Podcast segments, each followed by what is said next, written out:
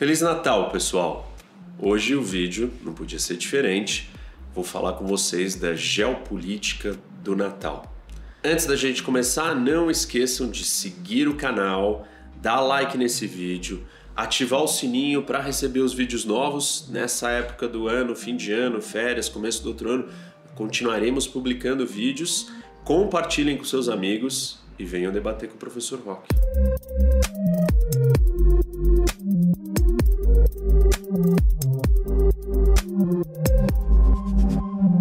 Bom, o Natal, para muita gente, o Natal ele significa uma festa de celebração, modernidade, afluência e, acima de tudo, ocidentalismo.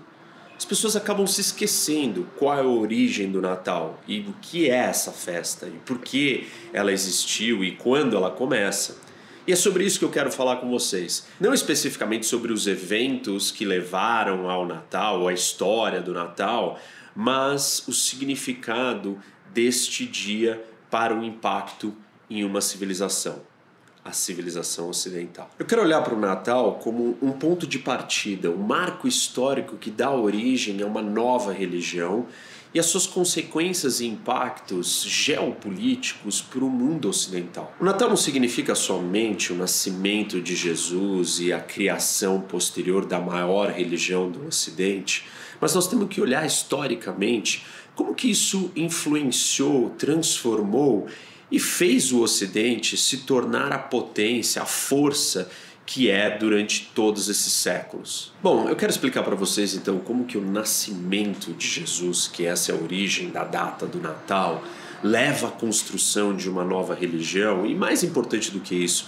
que valores, que ideias, que conceitos morais essa religião, essa visão de mundo trouxe para impactar o Ocidente. Como que isso aconteceu? E eu estou falando aqui Ocidente, Ocidente, mas vamos fazer um parênteses só para explicar para vocês o que, é uma civilização. Eu poderia definir da seguinte forma: é o resultado acumulativo do impacto das conquistas de um determinado grupo em uma determinada ou específica área geográfica. Porque eu quero apresentar para vocês aqui, eu não vou fazer uma distinção e uma separação muito sofisticada entre o judaísmo e o cristianismo. Vou tratar essas duas filosofias ou essas duas é, conjuntos de valores como uma tradição judaico-cristã.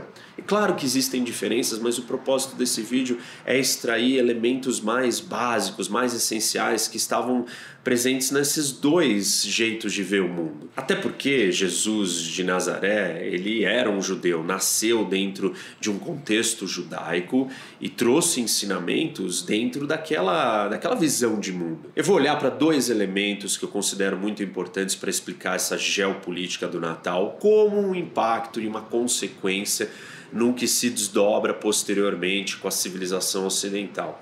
E um deles é de ordem moral. Falarei de valores, é, o que, que moldou e transformou nessa civilização graças a esses valores que vieram da tradição judaico-cristã. E o outro é de natureza identitária, ou seja, como que identidades foram criadas a partir de coisas que aconteceram nesse começo, nessa origem de tudo e impactaram a civilização ocidental. Esse ajuda a nos explicar como que nós nos organizamos como sociedade através da identidade gerado nesse evento ou no começo é, desses valores, dessas tradições sendo difundidas massivamente. Então vamos entender o que, que a civilização ocidental absorveu e da onde ela absorveu o que ela aprendeu e o que formou ela. E a gente começa geopoliticamente com dois lugares, óbvio. A gente tem que ter um local, lembra? Um território. E a civilização ocidental dá para a gente dizer que é a soma de dois lugares: Atenas e Jerusalém. Se o vídeo de hoje é geopolítica do Natal, eu não vou focar em Atenas, mas eu vou falar do aspecto Jerusalém, obviamente, estamos falando do nascimento de Jesus, é, a ascensão do cristianismo, os valores e a tradição judaico-cristã. A ênfase no vídeo de hoje é no lado de Jerusalém. Isso não significa que é, Jerusalém explique tudo sobre a civilização ocidental, que não tenham outros fatores e que Atenas não seja extremamente importante. Mas o foco hoje, repito, é Jerusalém.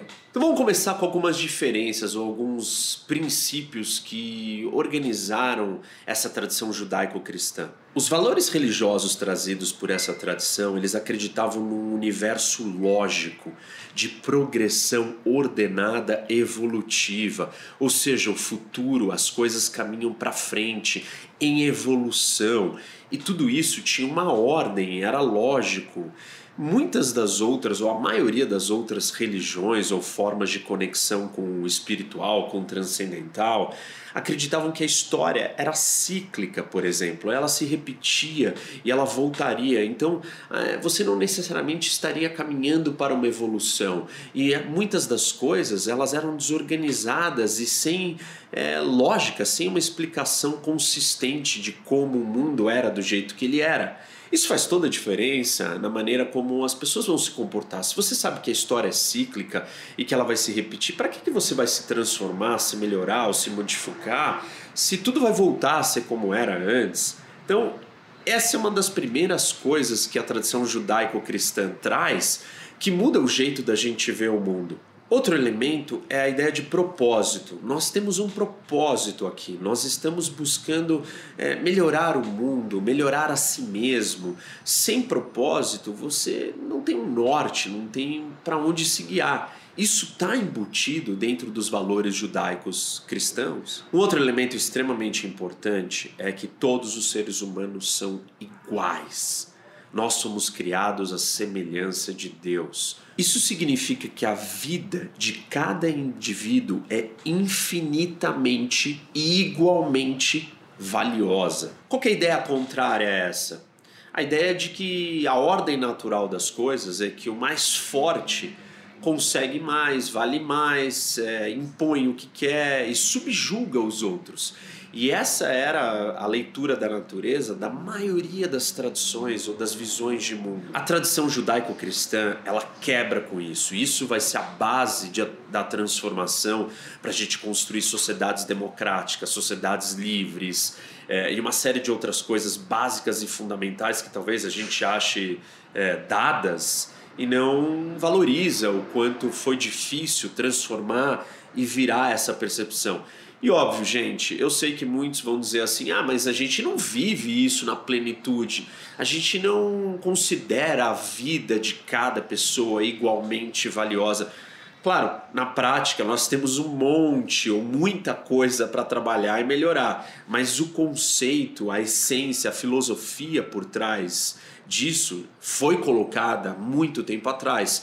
E essa filosofia que transformou o nosso jeito de viver e possibilitou que a gente estivesse caminhando na direção que estamos. A vida hoje, indiscutivelmente, apesar de todas as falhas humanas, é muito melhor que há milênios atrás e tudo vem melhorando. Os conceitos de respeito, de democracia, de justiça são um sinal disso. Alguns de vocês podem estar pensando assim, pô, Reni, mas essa ênfase a valores, a questões religiosas e tradição, é, não olha só para o lado religioso, da, da questão do dogma ou da doutrina religiosa, mas entender a religião como um conjunto de valores, é, de organização moral, de certo e errado, de ética como uma filosofia de vida. Se a gente eliminar a religião ou essas ideias e valores que foram trazidos junto com a religião e só se basear na ciência, nós acabaríamos reduzidos a um materialismo científico, aonde tudo termina no que? Naquilo que é explicável pela matéria e que a gente consegue observar. Isso é bastante limitante. A consequência desse materialismo científico é nós não termos um sentido, explicações ou crenças sobre coisas que a ciência não conseguiu explicar. E aí a gente acabaria também num niilismo, que seria uma total negação da vida e o entendimento que nada tem sentido e que nós somos apenas uma poeira cósmica vagando nesse universo imenso. Repito, Isso não quer dizer que a religião explica tudo o que aconteceu com a civilização ocidental, mas o foco do vídeo hoje é a geopolítica do Natal. Você tem todo um outro lado da razão de extrema importância da ciência, do conhecimento, que por um acaso as tradições judaico-cristãs elas aceitam esse diálogo. E eu vou dar uns outros exemplos aqui para vocês que vai ficar mais claro essa relação e talvez aí esteja a fórmula do sucesso da civilização ocidental, o casamento entre Atenas e Jerusalém. E certamente, se a gente só acreditar nos valores e no aspecto da religião ou da filosofia, é, nesse sentido mais transcendental, nós vamos acabar sendo fanáticos religiosos e aí nós vamos ser dogmáticos. E esse é o perigo do outro lado do pêndulo. Se de um lado nós temos o materialismo científico, do outro a gente vai ter o fanatismo religioso. Então, o equilíbrio é a junção desses dois lugares, dessas duas cidades. Bom, agora eu quero explicar para vocês um pouco do desenrolar dessa história, como que esses valores da tradição judaico-cristã foram entrando, acessando e sendo disseminados para outros povos e formando o que é a civilização ocidental. Uma das grandes descobertas da filosofia política foi que os povos que tomaram Roma acabaram se tornando romanos. Isso acontece pela adoção do cristianismo. Esses povos acabaram se tornando cristãos. Então a pergunta seguinte seria, mas como que eles se cristianizaram? A história mostra que os romanos eles começaram a expandir o seu império conquistando vários povos. E esses povos conquistados eram permitidos de manter as suas crenças e costumes locais, desde que eles pagassem impostos e fossem leais à figura divina do imperador. Um desses povos era mais problemático e resistente, que eram os judeus eles não aceitavam essa lealdade ou essa honra ou essa superioridade é, sagrada do imperador romano. E eles resistiram com todas as forças e lutavam contra esse domínio. Porque esse povo judeu só respeitava e aceitava a existência do seu único Deus. Voltando para o início dessa transformação, isso começa com o nascimento de Jesus.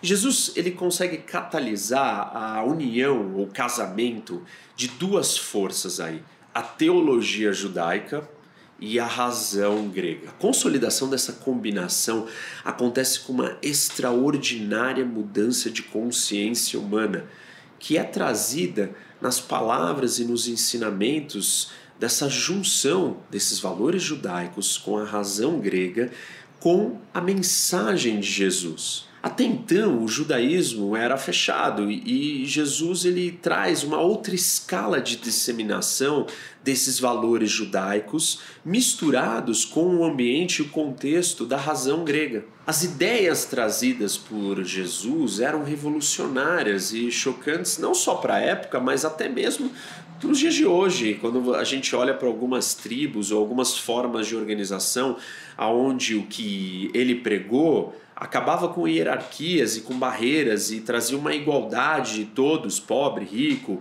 e todos tinham o mesmo valor, a mesma importância pela sua alma e por sermos humanos. Nem mesmo as mentes mais sofisticadas do mundo grego, como Aristóteles, descreveram e falaram sobre essa igualdade de todos os humanos. Ao, ao contrário, em alguns momentos, em alguns contextos, Aristóteles até defende é, a ideia da escravidão. E os ensinamentos de Jesus, eles vão na contramão de tudo isso.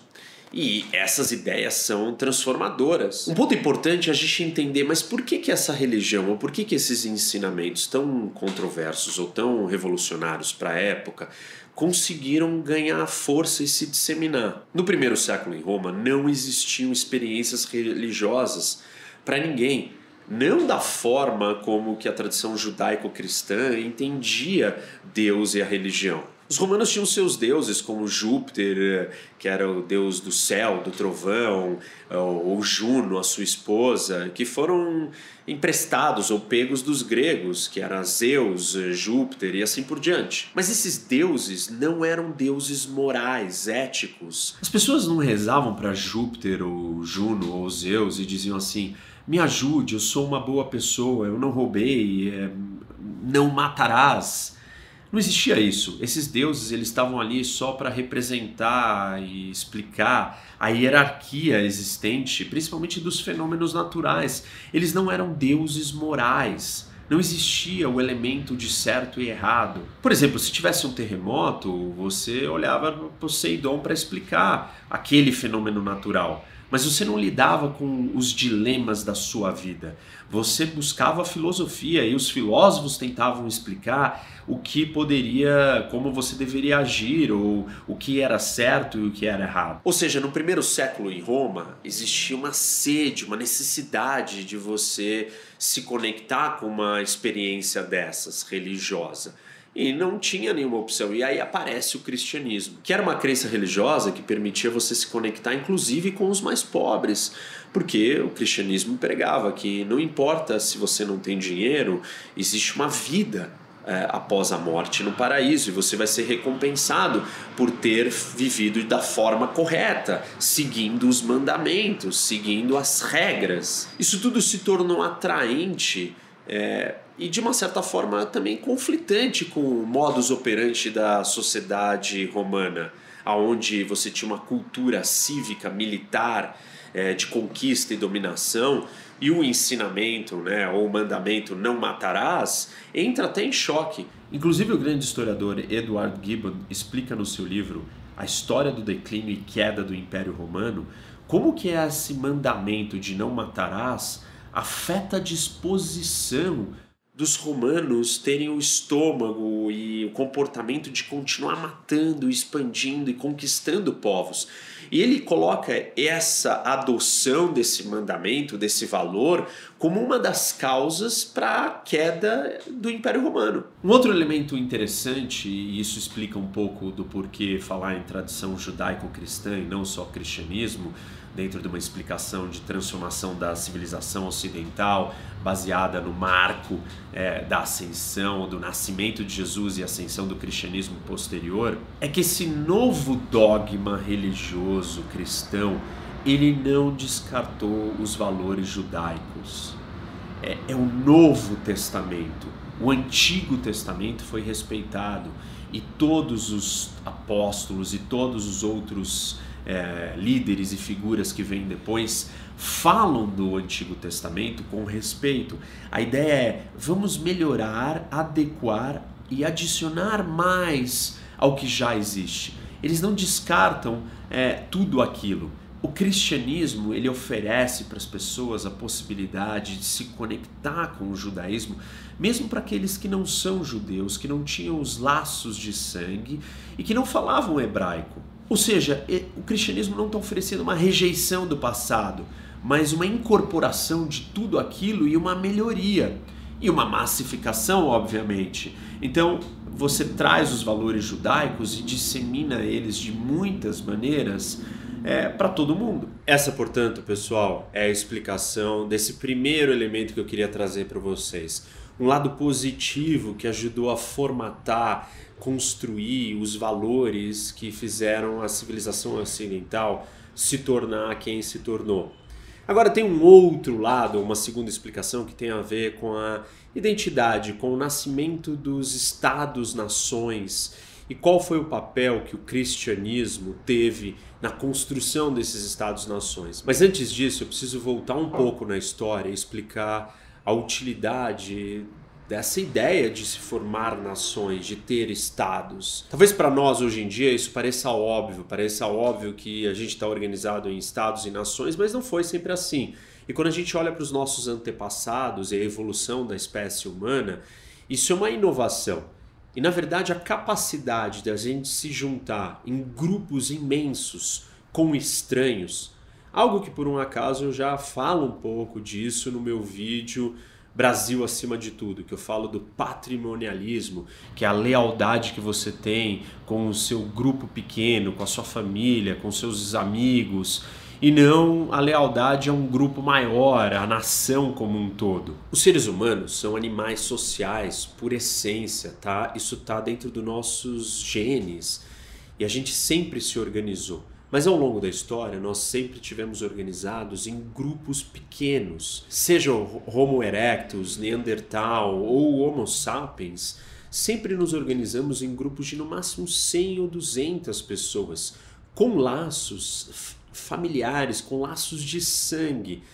A, a ideia de você construir uma união coletiva gigantesca, como são os Estados-nação, é totalmente nova na, na, história da evolução da humanidade. Isso acontece de 70 mil anos para cá. E isso só é possível com o advento, com a invenção da cultura.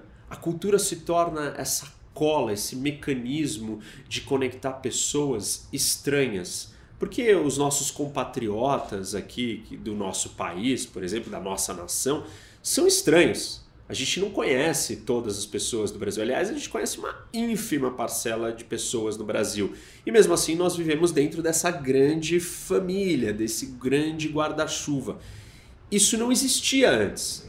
E a criação dessa capacidade de cooperação em grande escala é uma inovação que faz a humanidade atingir níveis de desenvolvimento, sucesso, criatividade, prosperidade jamais vistos. Sem isso, a gente não estaria onde estamos hoje. E os primeiros a conseguir fazer isso foram a civilização ocidental. E como que ela chega nesse momento? Graças ao cristianismo. O cristianismo tem um papel importante, não tão nobre quanto a ideia que eu comentei até agora sobre os valores, mas por uma razão mais é, particular, econômica, de interesses da Igreja Católica. Antes de eu entrar nessa explicação, deixa eu continuar um pouco dessa evolução histórica e quando que essa capacidade de organização coletiva em escala massiva começa a acontecer de uma forma real. Depois da Revolução Agrícola, ou seja, 10 mil anos atrás. Há 5 mil anos atrás, não só com o advento da agricultura, mas com a inserção da escrita, a invenção do dinheiro aí sim começam a nascer os primeiros impérios, os primeiras grandes organizações coletivas humanas de grande escala. O que, que nós tínhamos antes disso? Nós tínhamos as tribos, com os laços de sangue, os laços de família. Conseguir transformar a tribo numa, numa nação, num grande reinado, num grande império, foi uma façanha que só foi possível com essa ideia da criação da cultura. Algumas pessoas acham que a nação, o Estado-nação, é a mesma coisa que uma tribo maior.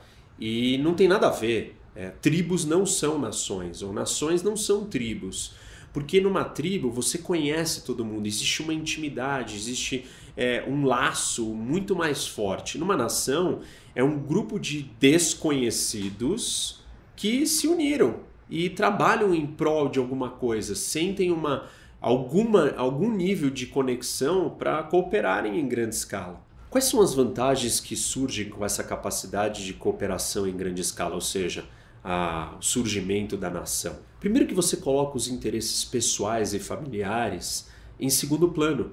Os interesses nacionais, os interesses desse grande grupo são prioritários. Se a gente, obviamente, conclui que é, uma família é mais forte do que uma pessoa sozinha, nós também vamos concluir que o grande grupo é muito mais forte do que uma pequena tribo, ou do que pequenas famílias. Então, a capacidade de criação, de geração de riqueza, de ajuda, de inovação dentro de uma, uma cooperação em grande escala é muito superior a tudo que a humanidade já tinha construído ou criado. Um outro problema é achar que sem o nacionalismo, né, sem essa capacidade de se organizar coletivamente em grande escala, nós seríamos, é, viveríamos do jeito que a gente vive.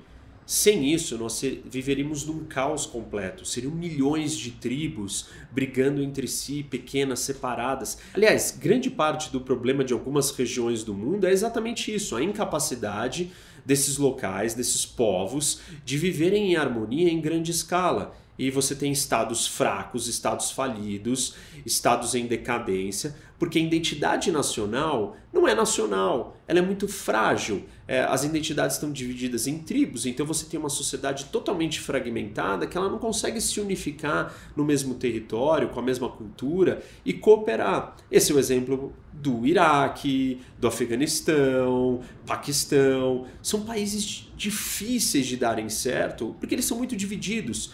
Porque a identidade máxima ou a lealdade maior ainda são de origem tribal. O Max Weber, só para vocês entenderem, ele faz uma distinção clara entre dois tipos de sociedade: as sociedades tradicionais e as sociedades modernas.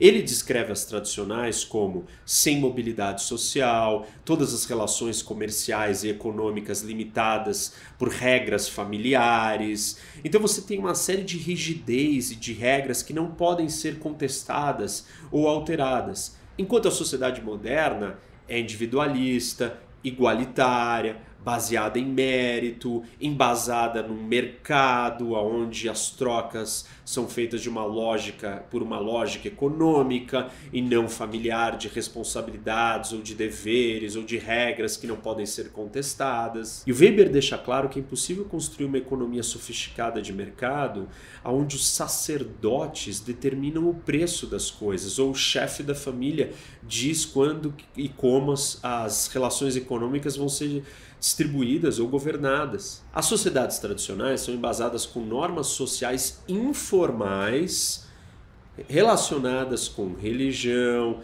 com carisma, com tradição. Já as sociedades modernas, elas são racionais e legais, jurídicas, com regras formais, racionais. O que, que eu quero dizer com tudo isso? Que para uma sociedade se desenvolver, ela tem que conseguir chegar no ponto de criar esta lealdade, esses laços que transcendem o familiar, o tribal, para aí sim formar uma nação.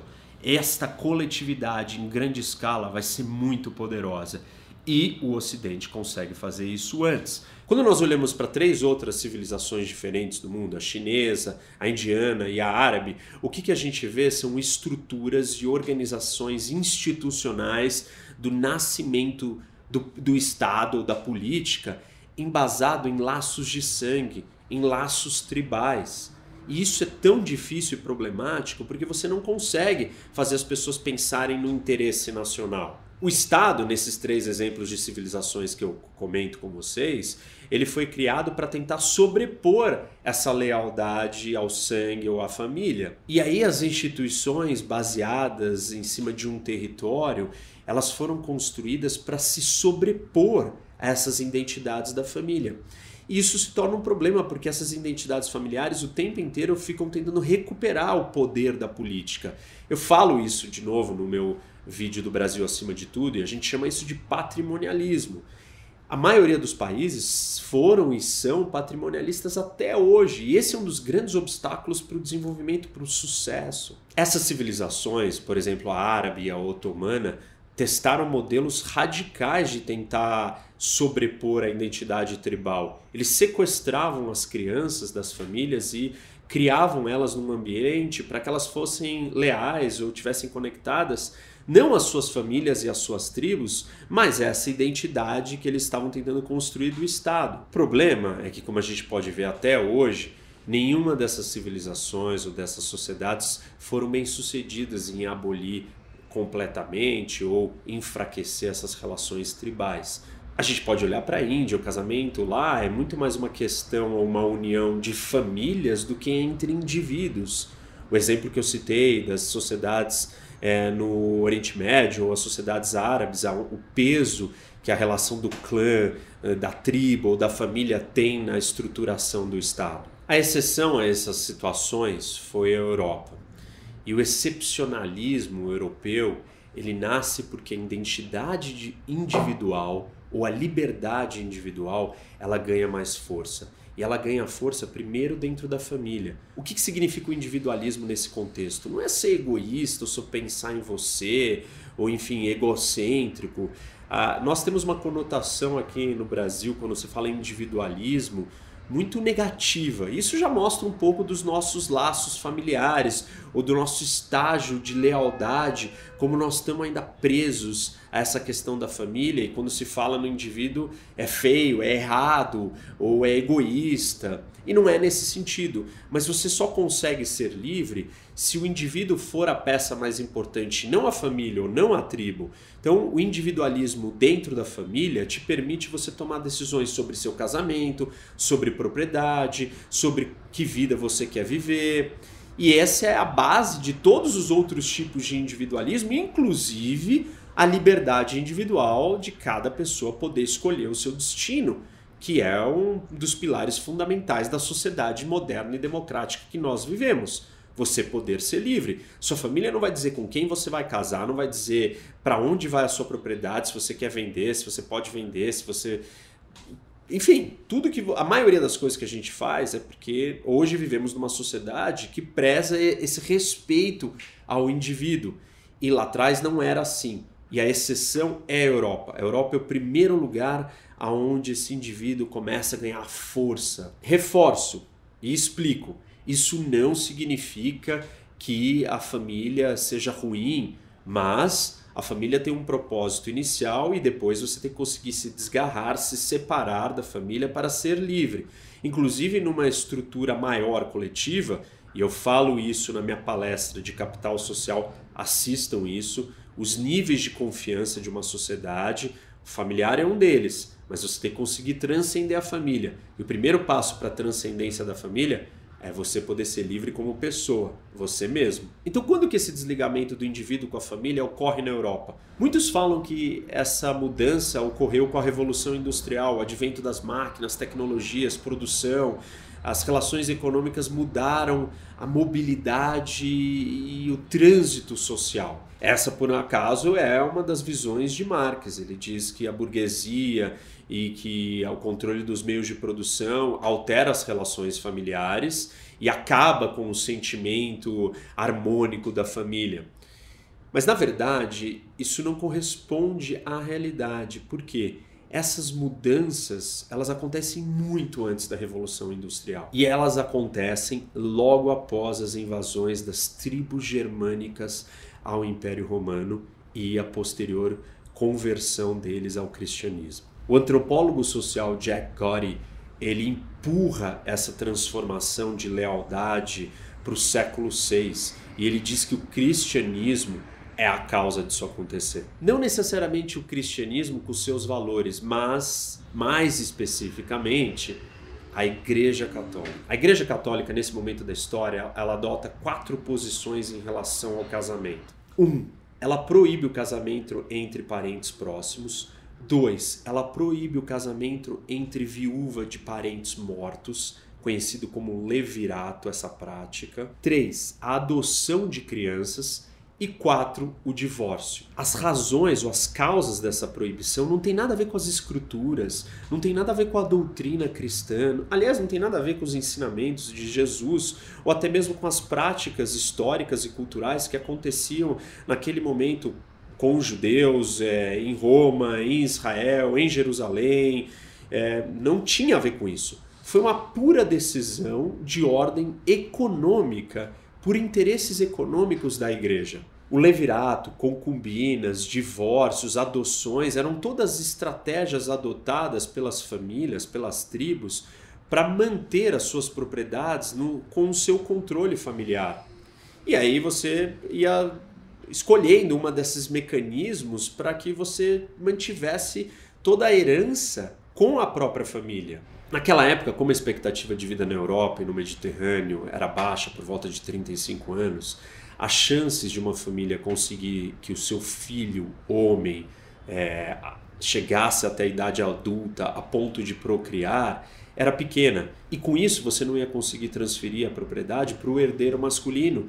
E a os bens da família e o nome da família acabaria. A solução adotada pelas pessoas foi legitimarem uma vasta gama é, de mecanismos ou de práticas que pudessem preservar essas coisas. Por exemplo, o levirato é, era praticado quando um irmão morria antes dele ter tido um, um filho homem.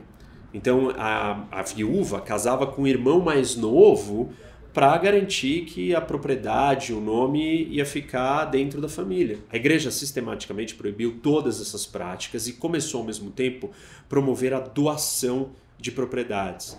Ou seja, surgiu uma gama, um número grande de cristãos que não tinham herdeiros e poderiam passar a doar essas propriedades para a Igreja Católica, que começa a acumular um grande número de propriedades e uma riqueza enorme. É importante ressaltar que a igreja não era o Estado, não era o governo, mas ela era um influenciador social e cultural. Então, essa nova regra cultural, ela tinha uma legitimidade para falar disso, começa a mudar as relações políticas. não por uma razão religiosa, mas por uma razão de interesses econômicos, ela enfraquece a lealdade familiar, ela enfraquece o peso da tribo naquele momento e começa a colocar o peso em outros tipos de associação. E com isso a Europa toma a frente nesse processo de abraçar é, algo maior como a nação e faz essas sociedades se desenvolverem mais rápido porque elas conseguem é, construir essa ação coletiva, cooperativa em grande escala. E isso é um dos fatores que leva ao sucesso da civilização ocidental. No século XVI, as estruturas de governo na Europa já não tinham mais que superar a resistência de grupos familiares corporativistas, como existiam na Índia e na China isso dá uma vantagem para a Europa muito grande. As sociedades europeias já tinham a tradição da propriedade individual, já tinham elementos colocados ali que permitiram a ascensão do Estado-nação. Isso não quer dizer ou não significa falar que não tinha mais nenhum obstáculo na Europa. Eles tinham superado, de certa maneira, os obstáculos de clã e tribo. Ainda existiam os obstáculos de nobrezas, de famílias que adquiriram muita propriedade e lealdade. Mas esse sistema, que a gente pode inicialmente definir como sistema feudal, ele já era um passo à frente, porque o sistema feudal, por mais que fosse desigual, ele era um sistema contratual, onde o servo e o senhor feudal entravam em um contrato, onde ambos os lados tinham obrigações. Claro que as obrigações eram desiguais, mas essa é uma nova forma de relação que é um primeiro passo para você vir depois com uma sociedade democrática, onde as relações são baseadas no racional legal. Lembra o Weber falando para a gente da sociedade moderna, o racional e o legal, e não no, na familiar, no sangue, no divino e assim por diante. Então, esse passo que a Europa dá é um dos grandes percursores para o sucesso da civilização ocidental e é o segundo elemento que eu queria trazer aqui para vocês. Ele não é tão nobre quanto a ideia dos valores de igualdade que a tradição judaico-cristã traz, porque ele é motivado por questões econômicas de interesse particular da Igreja Católica, mas ele tem um efeito transformador. E do ponto de vista histórico e das consequências geopolíticas, é, faz toda a diferença. Gente, espero que vocês tenham gostado. É, não esqueçam de seguir o canal, dar like nesse vídeo, ativar o sininho, tem mais vídeo novo saindo, vocês precisam saber quando eles chegam.